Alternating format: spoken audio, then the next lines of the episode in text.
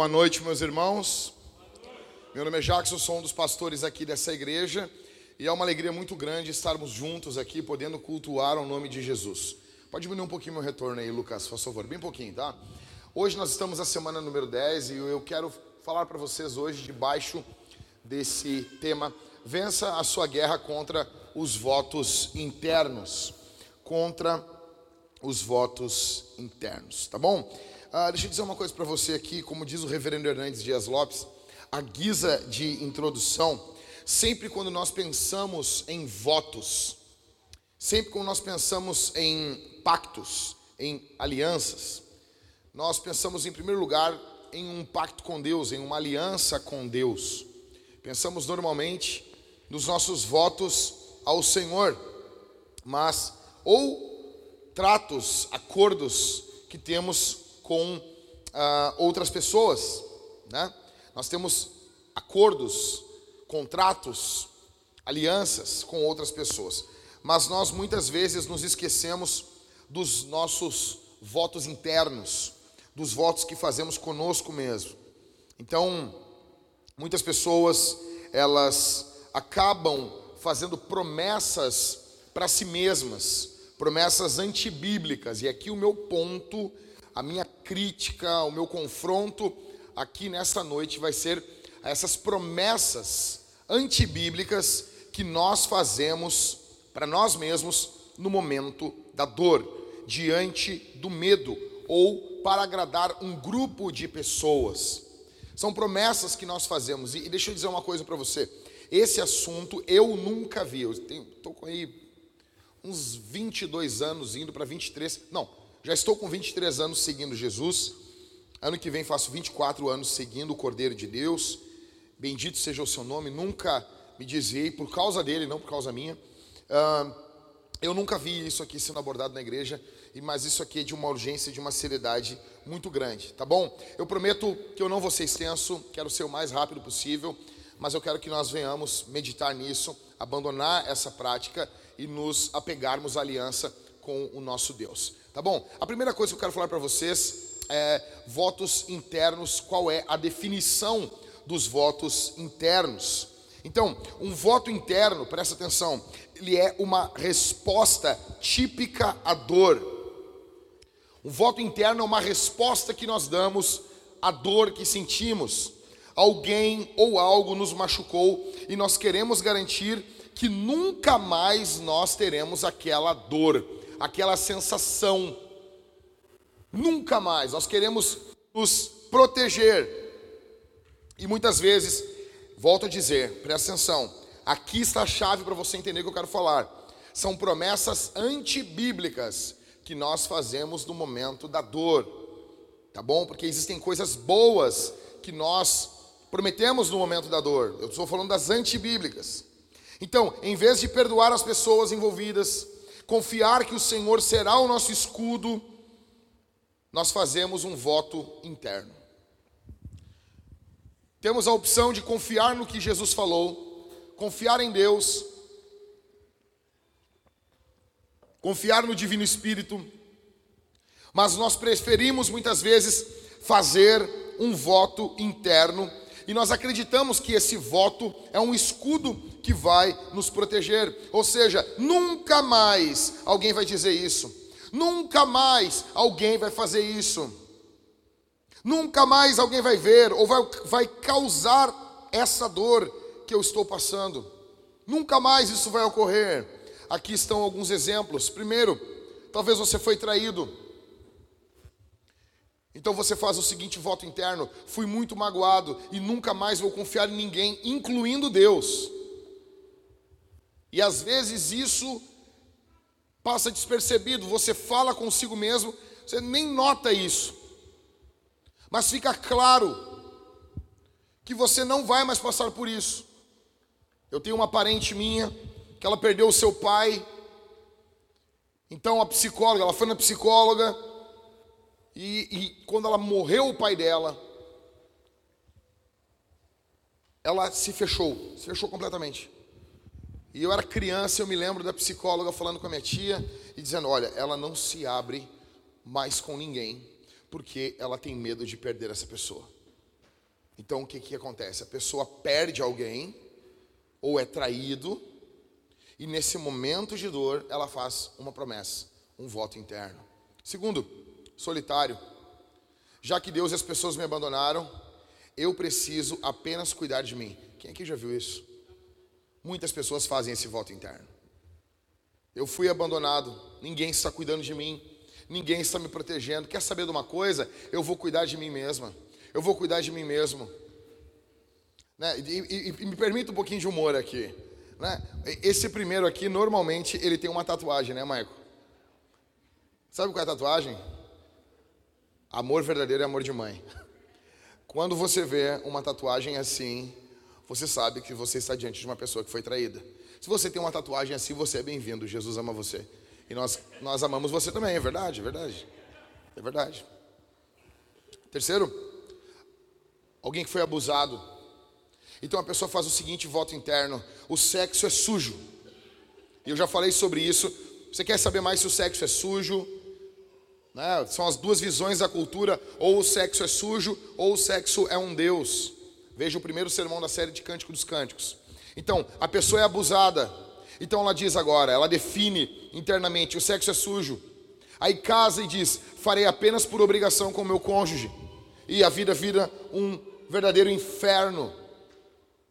Quarto, uma vítima. Eles estão escapando impunes, estão escapando impunes. Então eu preciso de vingança. Eu preciso me vingar, eu preciso resolver isso.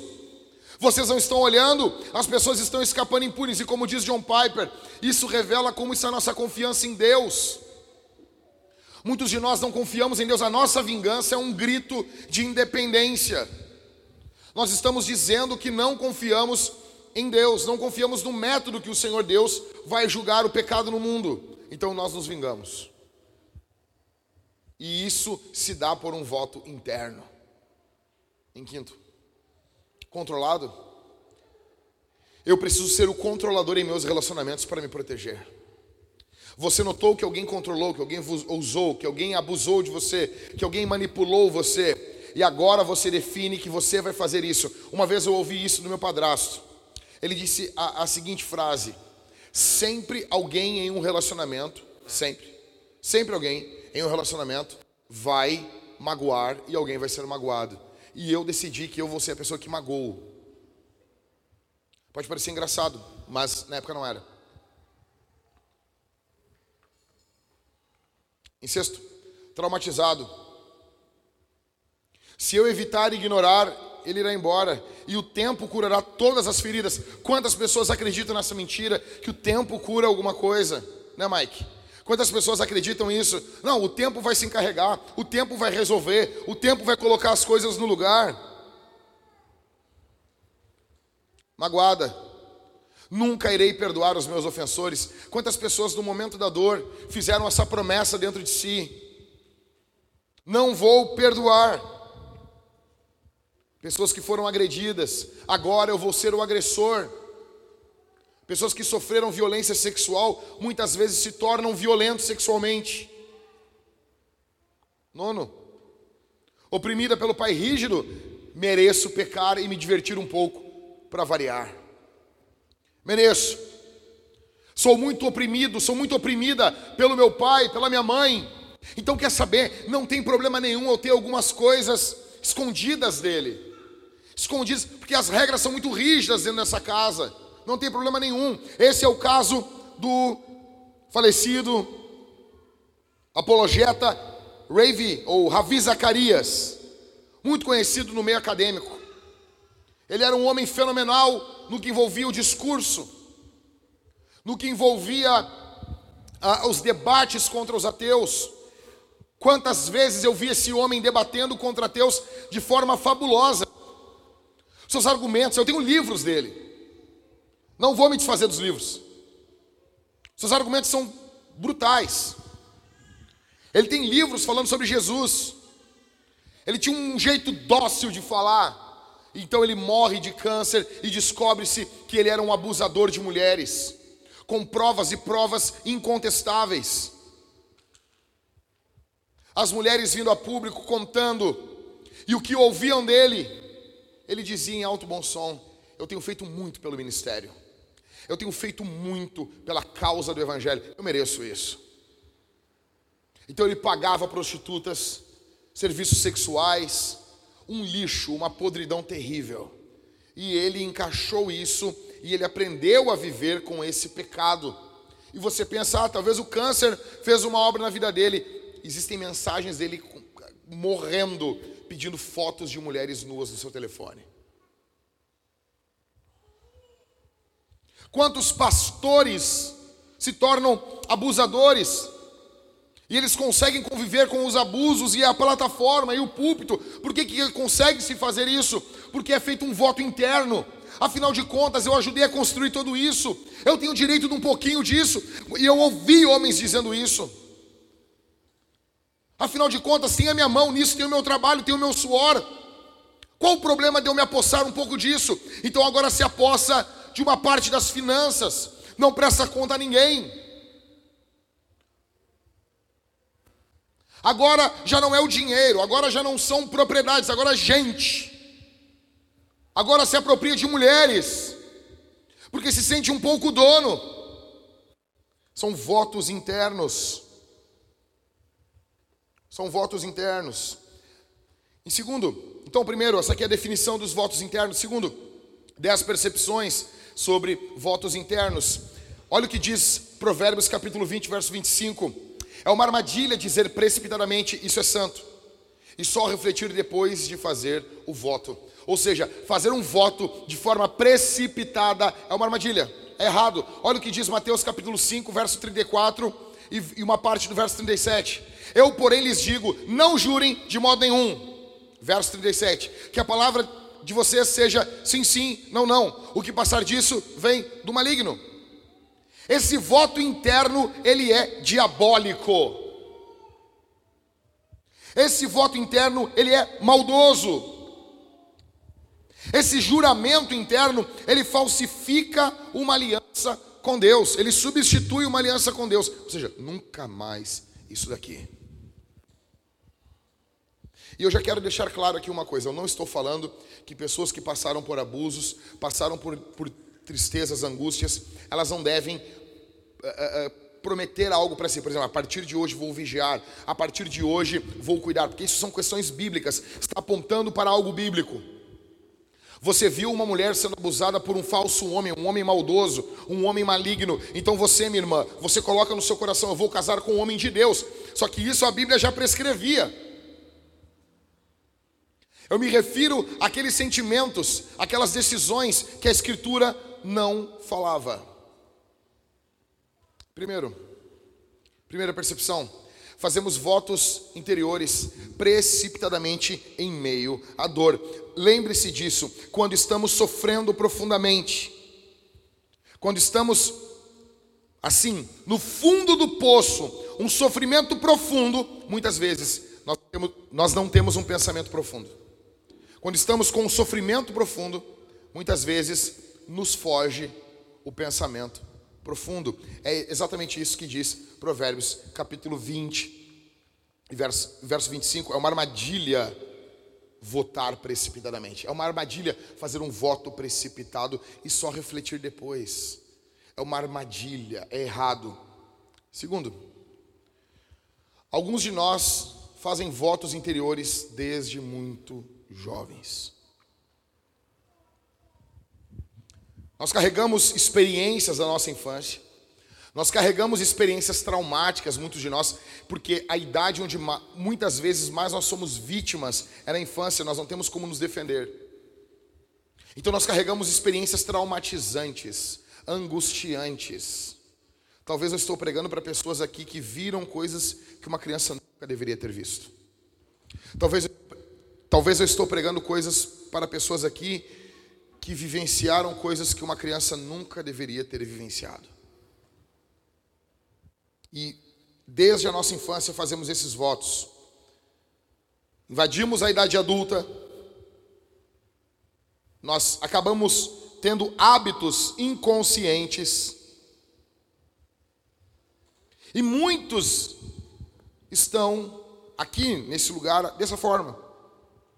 Você veio aqui e o Espírito Santo agora te leva a você pensar nos votos que você fez desde a sua infância e como isso afeta a sua relação com o próximo e com Deus. Quantos de nós temos as nossas relações afetadas? Não desfrutamos do que Deus preparou para nós, não desfrutamos da vida cristã, não desfrutamos, não desfrutamos da comunhão, não desfrutamos da alegria matrimonial, porque temos votos internos. Deixa eu dizer uma coisa. Hoje o Espírito Santo pega essa palavra e ele ilumina uns cantinhos da tua alma que tu nem tu imaginou, nem tu imaginava que existia. Uns cantinhos da tua alma que tu achou que estava tranquilo. Só que a gente vem na igreja, a gente ouve o evangelho e cada dia mais o Espírito Santo vai nos transformando à semelhança de Jesus. Porque no final do dia é isso que importa. Nós queremos ser parecidos com Jesus, com o Senhor Jesus. Terceiro, Alguns votos internos, eles tornam-se arraigados como comportamentos geracionais. Então a pessoa não apenas faz um voto consigo, mas agora ela passa esse voto como um estilo de vida. Então, entenda, na nossa família, homens não dizem eu te amo. Homens não choram. Na nossa família, homens não abraçam. Homens não possuem sentimentos, não pedem perdão. Na nossa família, homens agem desse jeito. E você vê uma família de homens insensíveis, destruindo mulheres de geração após geração. Em outras famílias você vê um voto gerado. Na nossa família, mulher não se submete a homem. Porque teve uma tia nossa que se submeteu e, e aconteceu isso, aquilo, aquilo, aquilo outro. Então, na nossa família, mulheres não se submetem. Na nossa família, mulheres não sonham em casar. E são votos que são feitos de geração em geração. E isso impacta profundamente a tua vida.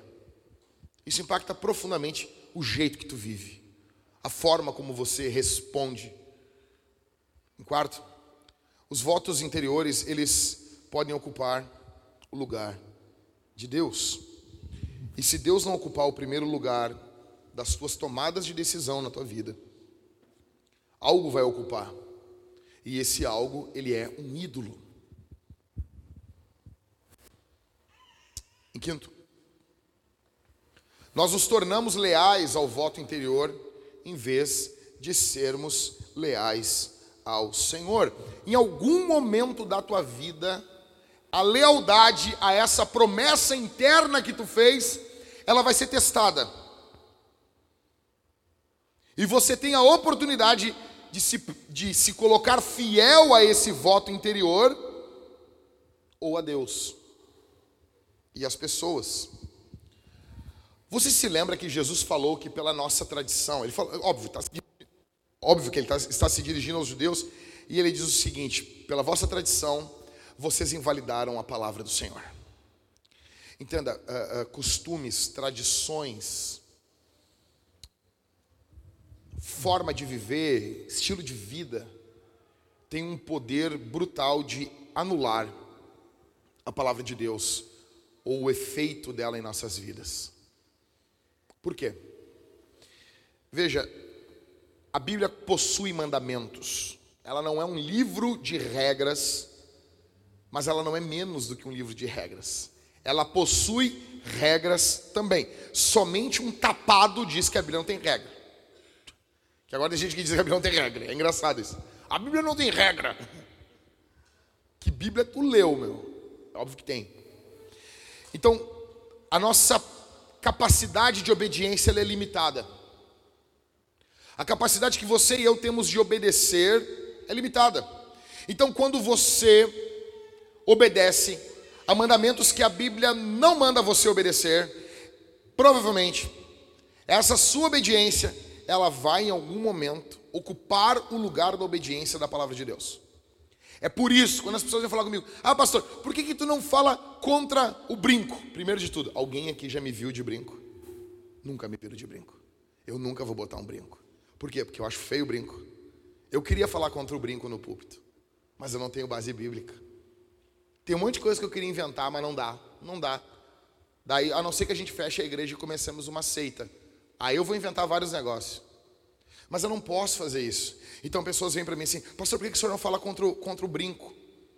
Uma vez apontaram até para o irmão aqui da igreja, olha ele, está de brinco. Eu disse, é feio, né? É feio, né? Os caras botam os alargadores ainda. Eu acho feio pra caramba. Por quê? Porque eu não sou índio. Para mim, o maior argumento para contra usar brinco. Eu não sou índio. Eu sou neto de Índia, mas não sou índio. Então, não vou usar brinco. Minha avó tinha um jeito muito peculiar de falar para os garotos, para os seus netos, que eles não deveriam usar brinco. E me perdoe, porque nós temos um culto sexta-feira à noite, dá para falar isso aqui. Ela dizia: Você já tem um brinco no meio das pernas, rapaz. Já tem um negócio pendurado aí. Isso aí já é um brinco. Deus já deu um brinco para vocês. Que anos 90, finalzinho dos anos 80, a gurizada queria só ter um maletezinho, né, ô Halisson? Um mullet, um mullet e usar um brinco. Daí o pai não deixava, a mãe não deixava. Aí tu ia apelar para a avó, minha avó era mais radical ainda, não deixava. Então, vocês nunca vão me ver de brinco. Mas o fato de eu não usar brinco, não, eu não tenho como pregar contra o brinco. Eu tenho só como rir, que nem o Nelson dos Simpsons, mas eu não posso pregar contra isso. Porque a Bíblia não fala sobre isso. A mesma coisa, o cigarro. Ah, mas esse fedorento. Véio, eu nem acho tão fedorento. Tá? Quem aqui já pegou ônibus às seis e meia da manhã, já enfrentou fedores muito piores. Dependendo do cigarro, até um cheirinho legal. Entendeu? Tá? Então assim, nem acho, não acho tão ruim. Nunca fumei cigarro, cigarro. Por que, que o senhor não fala contra cigarro? Vem me perguntar agora, o pessoal no Instagram ali. Pastor, mas por que, que e isso não, e isso não faz mal para o templo? Para o templo do Espírito Santo, isso não destrói o templo. Eu disse, meu velho, Paulo que fala que está destruindo o templo não é comida. O contexto ali em 1 Coríntios é relação sexual ilícita. É fuiancar fora do casamento. Isso destrói o templo do Espírito Santo. Agora, você quer dizer que faz mal para a saúde? Se o cigarro faz mal para a saúde? Mas é claro que faz. Igual refrigerante, McDonald's, que os, os crentes se entopem. As pizzas de, da sadia, de coisa lotado de sódio. Faz mal. Não, mas não faz tão mal. Ah, tá, nós vamos ter um nível de fazer mal. Velho, deixa eu dizer um negócio para vocês aqui, não sei se te contaram. Até comida natural faz mal. Tudo faz mal. Água pode fazer mal. Tudo, tudo. Na verdade, assim, bem, bem sem nenhum efeito colateral ruim, nada tem. Tu vai nas lojas de orgânico, eles usam também uns, uns veneninhos nos alimentos, só usam um pouquinho menos. Ou seja, velho, não dá para eu falar eu poderia inventar. Eu poderia pegar aqui, inventar e começar a falar contra o cigarro. Mas, pastor, ele não vai ter um. Pode ter um câncerzinho no pulmão? Talvez tenha. Talvez tenha um câncerzinho. Talvez você tenha também. Mas isso não dá base bíblica, é o que a Bíblia diz. Nós não estamos seguindo o que um médico disse. Se ele não quer, ele quer ter uma melhora de vida, ele fala com o médico. Só que dependendo do médico, vai falar para ele parar de tomar até suco de laranja. Porque Suco de laranja em excesso, mais de 500 ml, faz mal para o fígado. E aí, velho? Suco de laranja. E aí? Ah, não pode tomar água com gás, não pode tomar não sei o quê. Velho, tá boa. Cheguei para o médico, o médico, vai ter que trocar a tua coquinha, coquinha zero. O que, que eu fiz? Troquei de médico.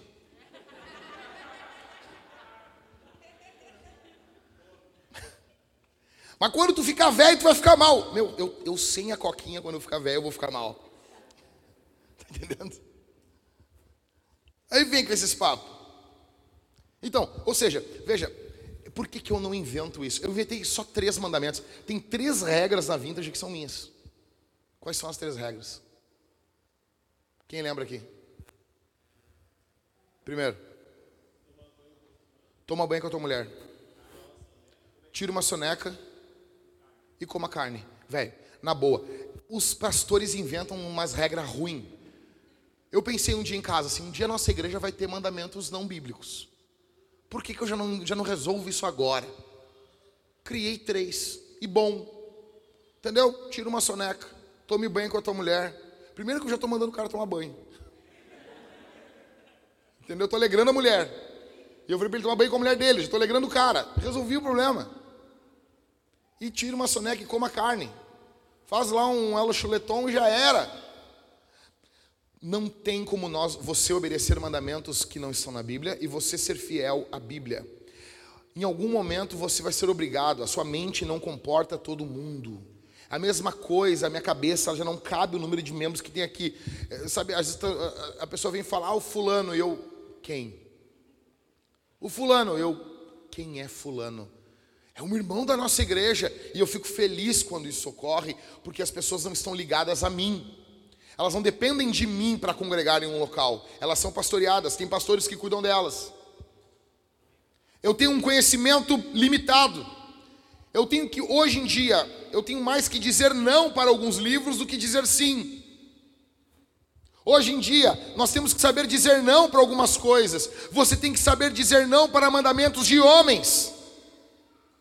E dizer sim para o que a Escritura está dizendo. Entenda, se você se tornar leal a um voto interior, você não vai ser leal ao Senhor. É impossível. Jesus falou isso. Em sexto, frequentemente fazemos votos interiores sem uma percepção consciente profunda. Isso aqui é brutal. É isso que dá poder a um voto interior. Você nem nota e você está resolvendo algo firmemente na sua mente. Você permanece muitas vezes inconsciente de um voto interior. Ah, e quando que eu me torno, quando, pastor, que eu fico sabendo que eu fiz um voto interior? Quando alguém viola esse voto.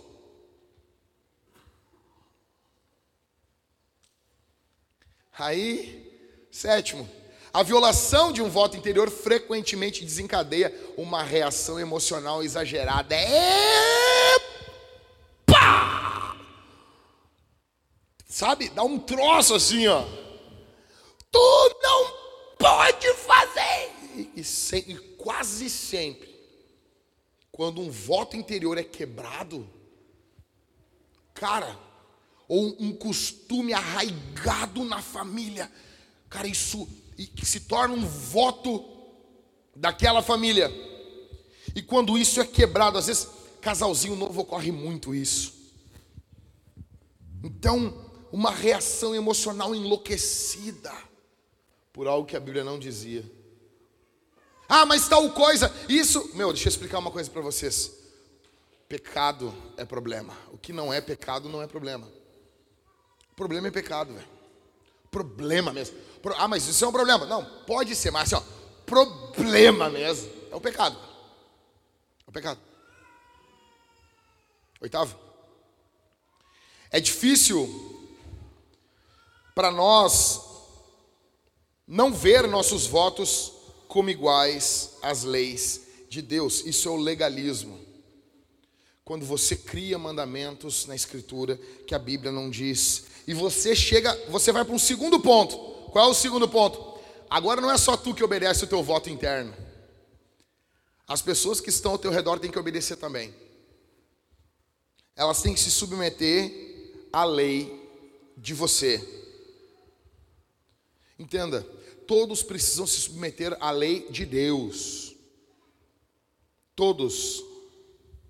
E ninguém é obrigado a obedecer os nossos votos internos. Nós não devemos acrescentar nada à palavra de Deus.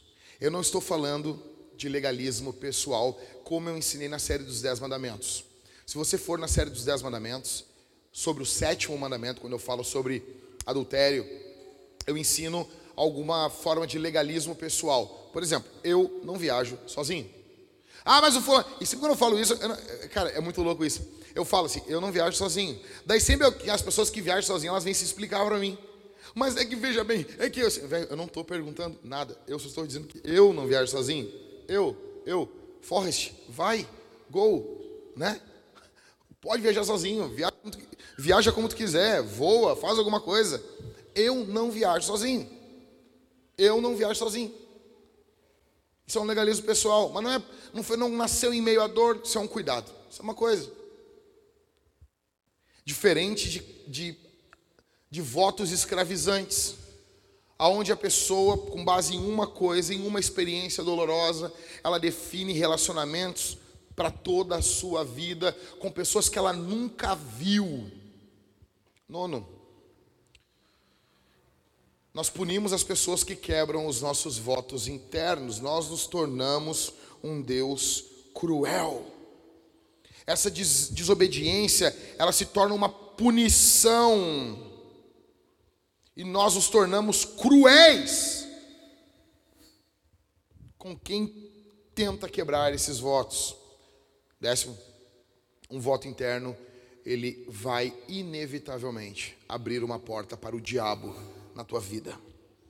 A Bíblia diz em João que o diabo ele é o pai da mentira e o voto interno ele é um, pon um ponto de entrada, uma porta de entrada para o diabo, porque esse voto é uma mentira. Porque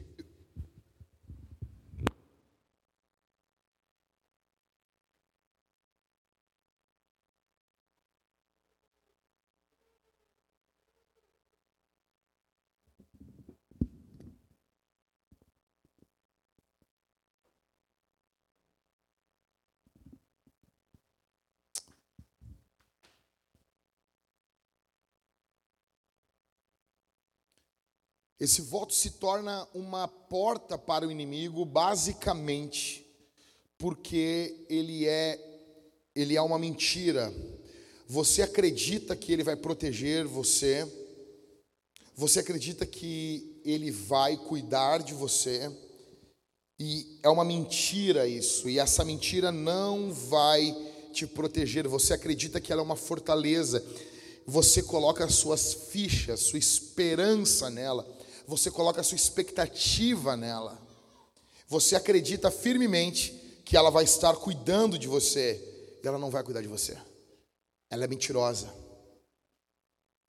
E, e veja, quando você tem a sua fé abalada, e você às vezes nem nota, você mistura votos internos que você fez na sua vida, você mistura isso com a palavra de Deus e a, sua, e a forma como você vai vivendo, você vai mesclando as duas coisas e a sua falta de fé, de confiança na palavra de Deus, muitas vezes é uma consequência de um voto interno quebrado, que você viu que ele não protegeu você, ele não cuidou de você.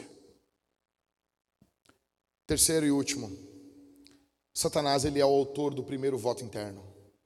Olha o que diz Isaías capítulo 14, verso 13 e verso 14, o diabo ele faz um voto interno dizendo: uh, Subirei ao céu, exaltarei o meu trono acima das estrelas e me assentarei no monte da congregação nas extremidades do norte.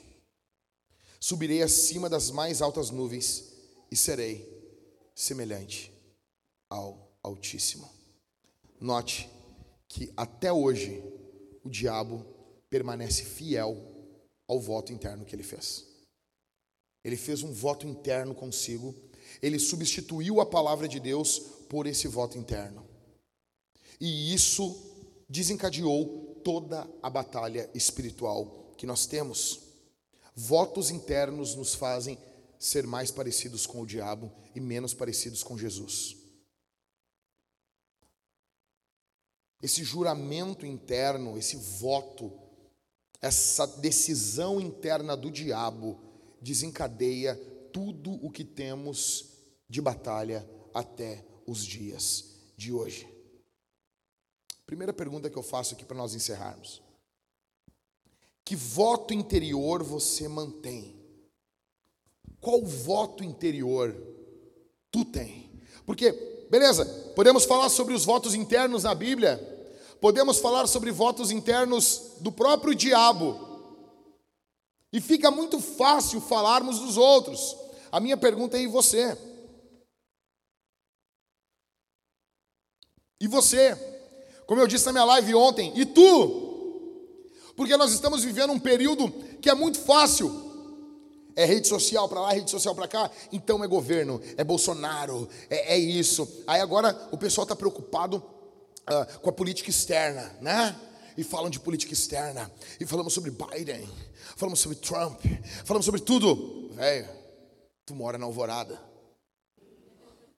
Tu mora, tu mora na Vila Conceição, em Porto Alegre.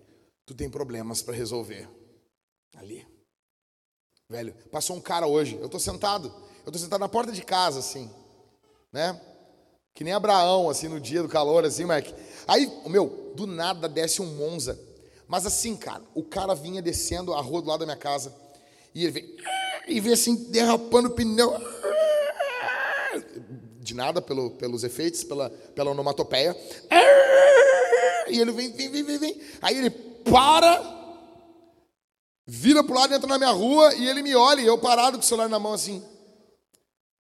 E daí ele entra e eita! E sai assim. E eu fiquei parado assim. Eu recém tinha chegado do cardiozinho dos guri que eu tinha feito. E eu fiquei parado. Eu, tá bom, né, meu? Segui ali. Nisso ele volta. Ô, irmão, desculpa aí, meu. Desculpa aí. desculpa aí. Eu, eu falei assim, ô, legal, eu me criei na Zona Leste. Nada me assusta. Me criei na Zona Leste. Me criei na, no campo da Tuca. Nada me assusta. E ele, é, mas na Zona Leste, depois dessa freada, tu ouve uns tiros, né? Eu, é, é verdade.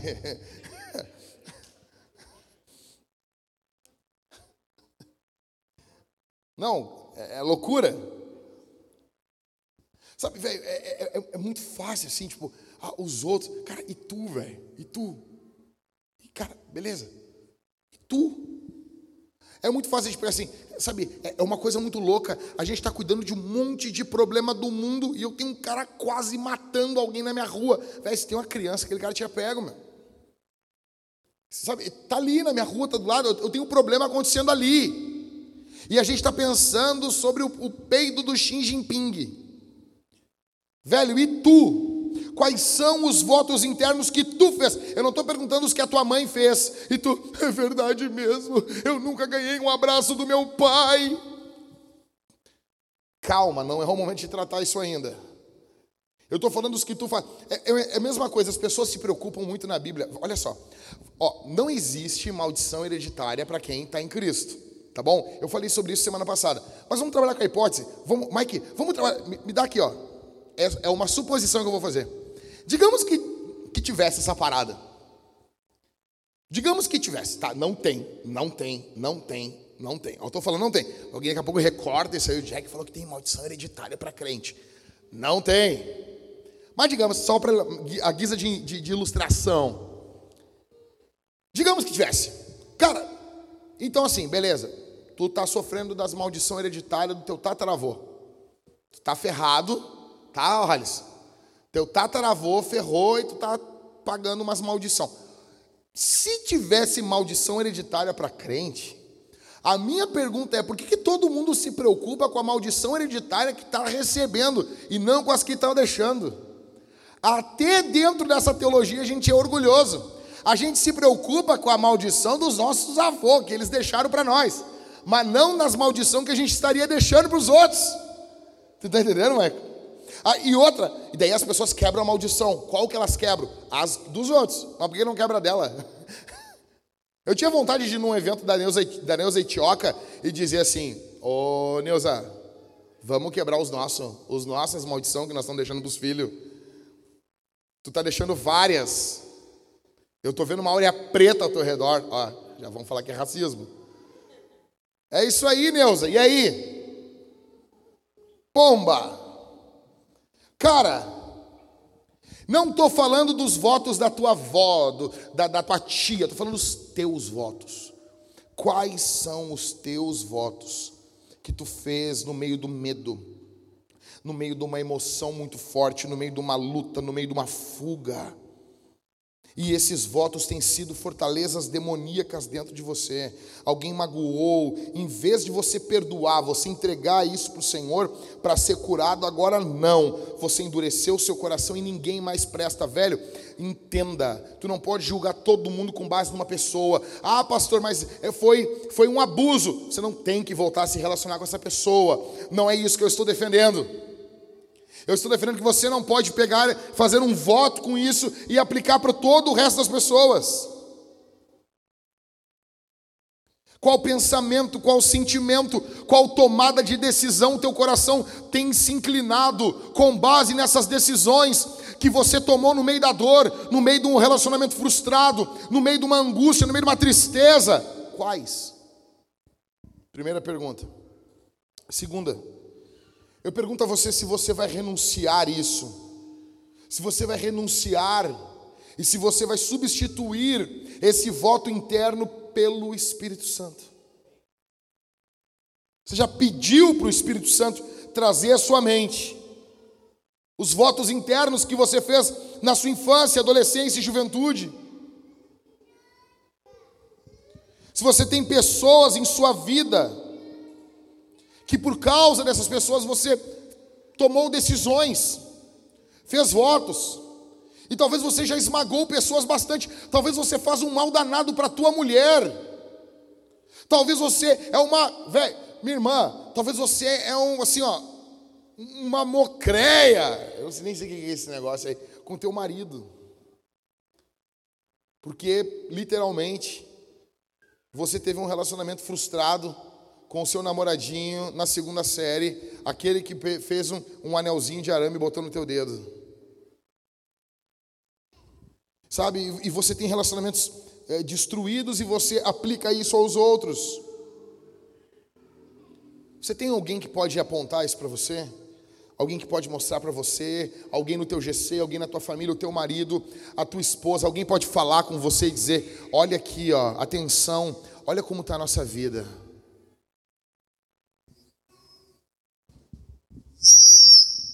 Olha como está. Vou fazer assim agora, não vamos bater na, no negócio. Quando eu tiver alguém dormindo na apresentação, eu vou. Entendeu? Parecendo o Luke. Luke Skywalker. Bom, né, Cris? Pô, 38 anos, se não aprender isso aí, só se eu tivesse feito um voto interno, né, meu? Então, qual? Eu quero que você quebre esse voto interior aqui hoje, convidando o Espírito Santo para conduzir você, convidando o Espírito Santo para guiar você, para governar você. Escuta, nós queremos que o Espírito Santo nos governe, nós queremos que o Espírito Santo governe a nossa vida. Quando você renuncia um voto, você convida o Espírito Santo para curar o seu coração de pedra. Um voto interno deixa o nosso coração pedrificado. Um voto interno deixa o nosso coração duro. E você não se abre para outros relacionamentos saudáveis, assim como Deus promete. Olha o que diz em Ezequiel 36, 26 e 27. Deus diz: Eu lhes darei um coração novo, e porei dentro de vocês um espírito novo. Tirarei de vocês o coração de pedra, e lhes darei um coração de carne. Porei dentro de vocês o meu espírito, e farei com que andem nos meus estatutos, guardem e observem os meus juízos. A boa notícia para você aqui essa noite é que Jesus perdoa você. Jesus quebra esses votos internos. Jesus está aqui. Cancele esse voto interno e obtenha em Cristo libertação, cura e intimidade com Deus e com as pessoas que você ama, com as pessoas que você convive. O primeiro grande mandamento é que nós devemos amar o nosso Deus acima de todas as coisas. E o nosso Deus é um Deus bondoso, porque Ele enviou Jesus para vir até nós. Eu e você estávamos, como diz a Bíblia, no vale da sombra da morte. Nós estávamos na região da sombra e morte. O Senhor veio, nos resgatou. Jesus nasceu, viveu uma vida perfeita. Vida essa que você não tinha condições de viver e nem eu tinha condição de viver. Mas o Senhor Jesus veio, ele experimentou a nossa comida, ele experimentou a nossa bebida, ele teve amigos, ele foi traído, ele foi roubado, ele pediu informações, ele curou, ele ajudou, ele dormiu, ele acordou, ele pregou, ele esteve servindo no seu ministério, chamou homens, treinou homens, começou algo revolucionário e aconteceu que ele foi morto. Mataram o autor da vida, como disse Lucas em Atos, eles matam o autor da vida, eles crucificam, eles humilham, eles tiram seu corpo e colocam ele em uma tumba. Isso é numa sexta-feira. Mas domingo pela manhã, a morte foi vencida pela vida. A morte foi vencida pela vida. Os homens fizeram um voto interno: nós vamos matar ele. Mas o voto do Senhor, que aquele, a semente da mulher, esmagaria, pisaria a cabeça da serpente, esse voto do Senhor prevaleceu, a palavra de Deus é eterna, que os teus votos da tua infância, da tua adolescência sejam quebrados aqui essa noite e que prevaleça a palavra de Deus, que prevaleça a bênção de Deus dentro da tua casa, dentro dos teus relacionamentos, dentro das coisas mais íntimas do teu coração, dentro da cozinha da tua alma, dentro da sala do teu coração, que lá o Senhor Jesus reine e ele aponte e diga: é meu.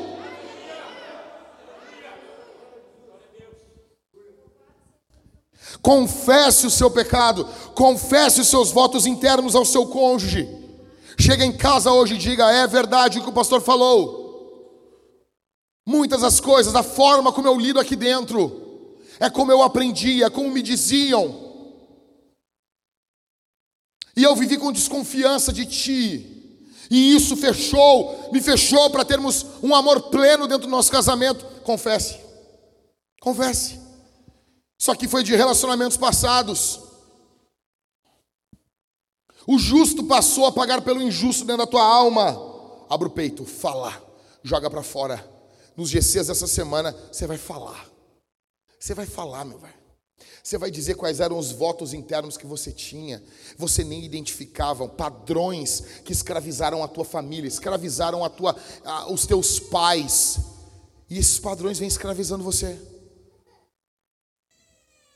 Você nota isso? A Bíblia diz em João que Jesus dizendo aos judeus que tinham crido nele, ou seja, crente, né? O texto diz em João: Jesus disse aos judeus que criam nele, e conhecereis a verdade, e a verdade vos libertará. Você, depois de crente, você tem que conhecer a verdade ainda assim. Tem mais coisas. Você está tá num um caminho de santidade, de santificação. Você está num caminho. Bendito seja o nome de Jesus. Deixa eu dizer uma coisa assim. Provavelmente teu pai não te ensinou coisas ruins por maldade. Ele tentou proteger você. Ele tentou proteger você. Algumas crenças que destruíram muitas vezes a própria vida dele, a vida da tua família. E ele tentou passar isso para frente porque ele acreditava que isso ia fazer bem para você. Às vezes não foi por maldade que a tua mãe pegou, minha irmã, e te ensinou algumas coisas e falou: "Faz desse jeito", porque no final da vida, a vida é assim mesmo. A gente confia em homem, a gente só se dá mal. Tua mãe te falou isso, minha irmã. E às vezes não foi para te magoar, não é porque ela é uma mulher do diabo. Mas é que faltou conhecimento bíblico, faltou Bíblia, faltou Cristo no lugar. Então nós vamos, nós vamos acolhendo comportamentos e votos internos, e isso destrói a nossa vida. Confesse isso. Jesus venceu a morte por causa disso.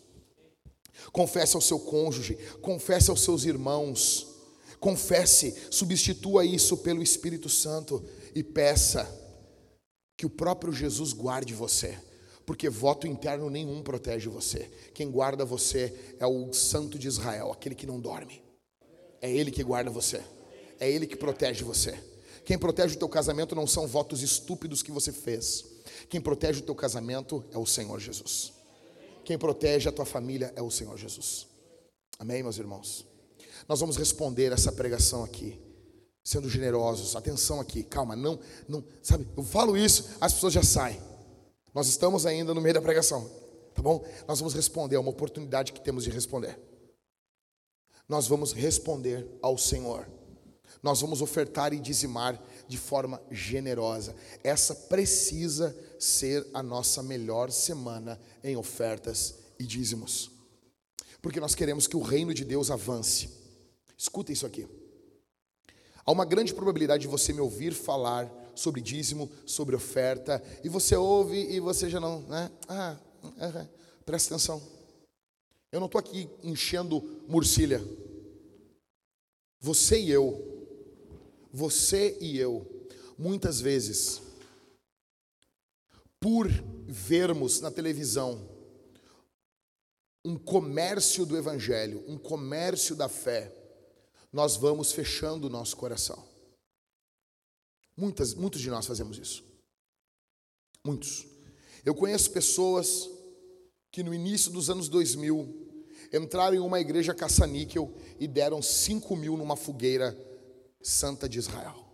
5 mil reais no início dos anos 2000, muito dinheiro. Se hoje já é bastante dinheiro, imagina no início dos anos 2000. Só que quando vem para o Evangelho de verdade, quando ouvem a Bíblia, a generosidade vai embora. Nós vamos ser generosos aqui, e deixa eu dizer uma coisa para você. Eu tenho alguns sonhos para a nossa igreja, e um dos sonhos é que eu quero que nós sejamos as pessoas mais generosas do mundo. Do mundo. Do mundo, velho.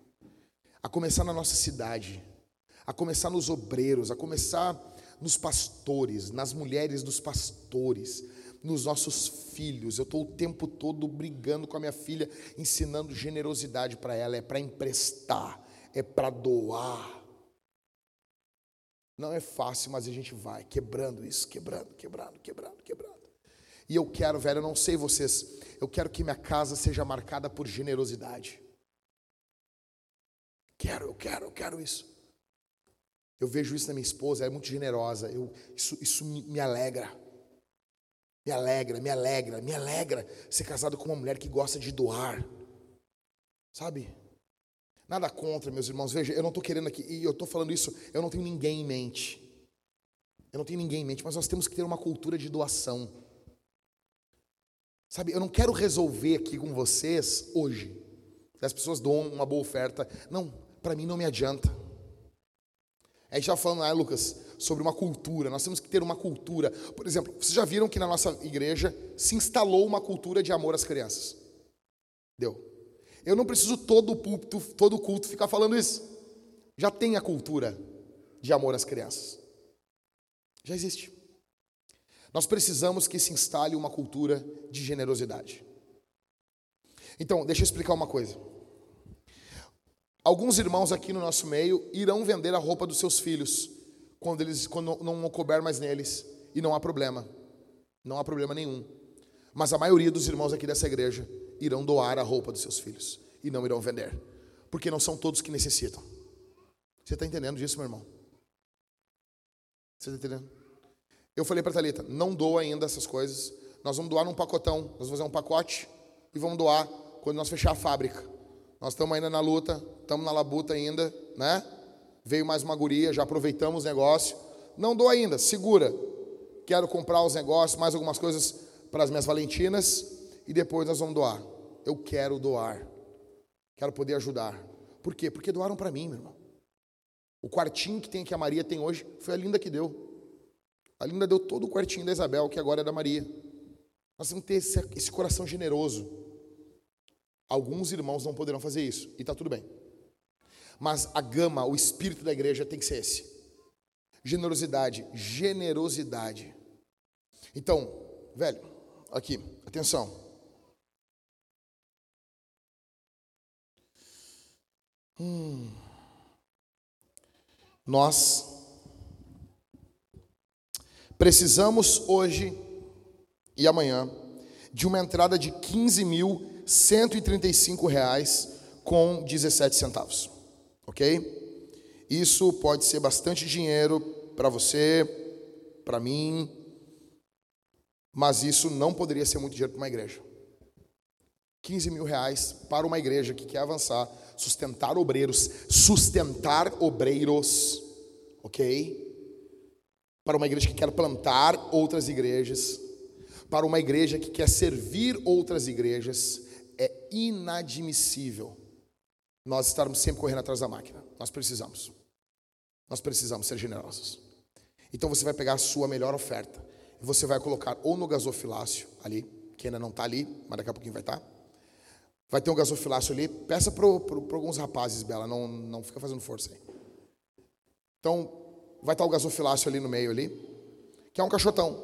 Você vai pegar a sua oferta, seu dízimo e você vai colocar ali ou você vai doar através do Pix. Fizeram aí, acho que aumentaram, né? Aumentaram?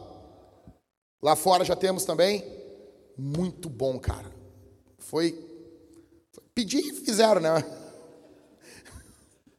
Gente, eu amo vocês. Eu amo vocês. É o nosso tempo, Cris. É no nosso, as coisas são no nosso tempo. Né? Falo para Talita, ela fica me, me, repetindo as coisas a cada seis meses. Mas te calma. Me dá dez anos que eu resolvo. Então nós temos ali o QR Code do nosso Pix. Você vai poder fazer a sua oferta através do QR Code. Pode ser por crédito, por débito. Se você quiser dizimar através do crédito, ai, mas não pode. Onde diz isso? Você pode até ganhar umas milhas com o teu dízimo. Voa, dizimista, tá bom? Programa Voa Dizimista. Eu não sei como é que essas igrejas não pensaram nisso.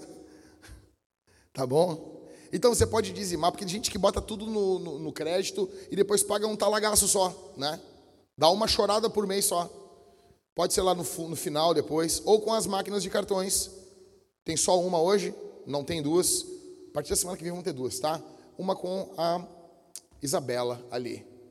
Ok? Nós vamos responder esse sermão cantando. Então nós vamos dizimar e ofertar e nós vamos cantar Jesus. Por quê? Porque Ele é Deus. Porque Ele vence o diabo. Porque, cara, eu, eu amo Jesus. Jesus, ele, ele entra e ele mostra onde está o problema lá dentro, velho. Você tem noção disso? Tu ia viver a vida toda com votos internos, dentro, tua, dentro do teu coraçãozinho. Você ia viver a vida toda assim.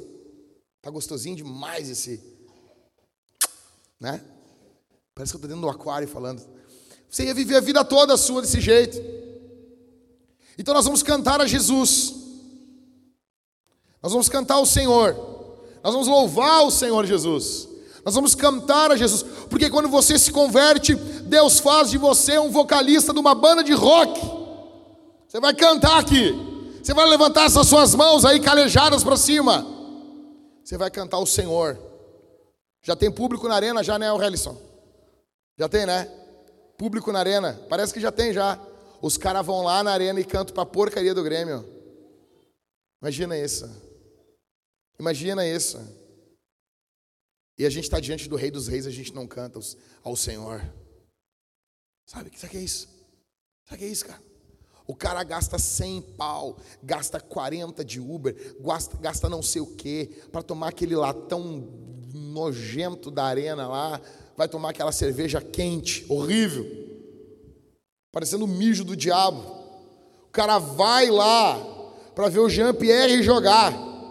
E ele canta: Grêmio, te dou minha vida por um campeonato. Não vai ganhar porcaria nenhuma. Vai descer para a Série B. O que, que acontece? Aí nós aqui, velho, estamos diante do Rei dos Reis e Senhor dos Senhores e não cantamos. Sabe, a gente tem o pessoal que é o, os assistentes de culto. Coisa boa, eu, eu amo essa microfonia. Ui! Não, não, Jesus está curando meu coração, Michael, eu não vou reclamar. Tu vê que o diabo assim, eu não reclamei, eu estou me segurando. O diabo assim, mas eu vou pegar o finalzinho do sermão. Ninguém vai roubar essa minha glória, meu. Não vão conseguir. Não vão conseguir. Eu fiz um voto interno. Então assim, ó, aí o cara fica um assistente de culto, mão no bolso, fica olhando, analisando. Velho, tá no lugar errado, cara. Nós temos uma estrutura cultica: mãos para levantar, boca para cantar, pálpebras para fechar, ou para levantar os olhos, levantar as mãos, como o apóstolo Paulo diz na sua carta a Timóteo. Quero que os homens levantem suas mãos, sem ira e sem contenda. Aí o pessoal pega a parte de sem ira e sem contenda. A mão do homem não pode ter ira e nem contenda, mas a parte de levantar a mão daí não é não é levantar a mão. Nós vamos levantar a mão, Senhor. Nós vamos cantar o Senhor.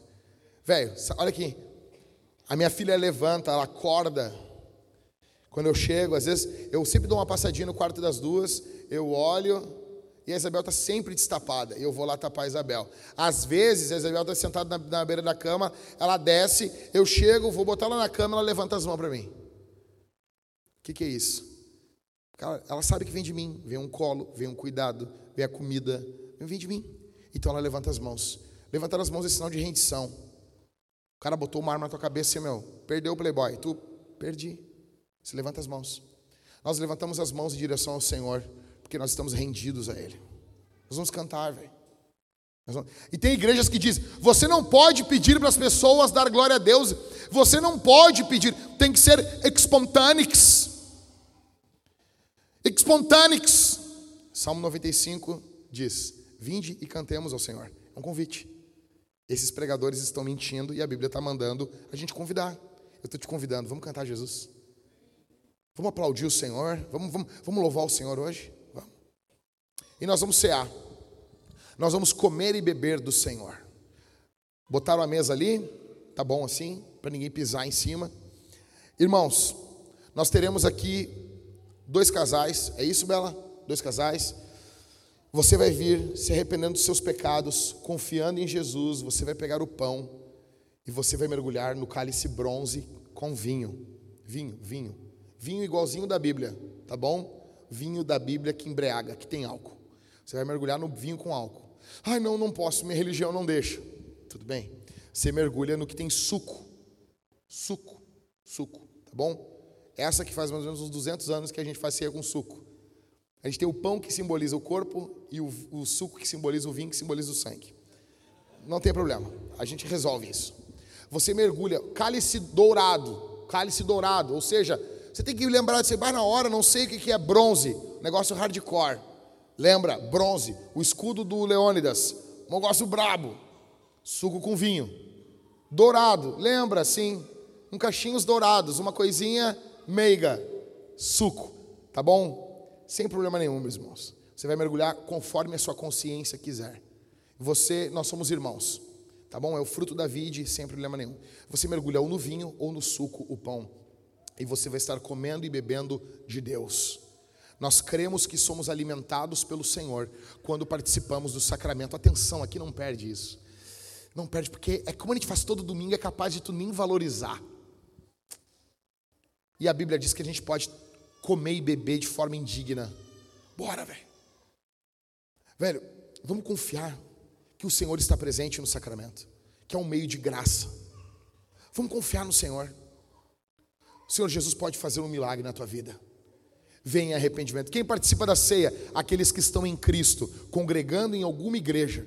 Se você congrega em outra igreja, você é convidado a participar desse momento conosco. Sentados mesmos, feche seus olhos. Eu quero orar por você. Eu quero orar por você. Feche seus olhos. Pai, aqui está a tua igreja, a tua amada igreja, a igreja que o Senhor projetou, o teu povo Aqui está o teu povo, o teu amado povo. Quantos votos internos não foram feitos? Quantos votos, quantos pactos na infância não foram feitos, não foram forjados no meio da dor, no meio da tristeza, no meio da angústia, no meio das incertezas, em meio a lágrimas? Promessas foram feitas dentro da alma Algumas nem verbalizadas foram, mas elas estão lá, regendo, dirigindo a vida de muitos. Ó Deus, eu peço que o teu espírito nesse momento quebre isso agora. Traga à luz isso agora, à mente do teu filho, à mente da tua filha, em nome de Jesus. Que haja liberdade, que haja vida, que haja que haja vida, Senhor. A palavra é essa: que haja vida aqui no nosso meio, e a vida da tua palavra, e não das coisas que inventamos.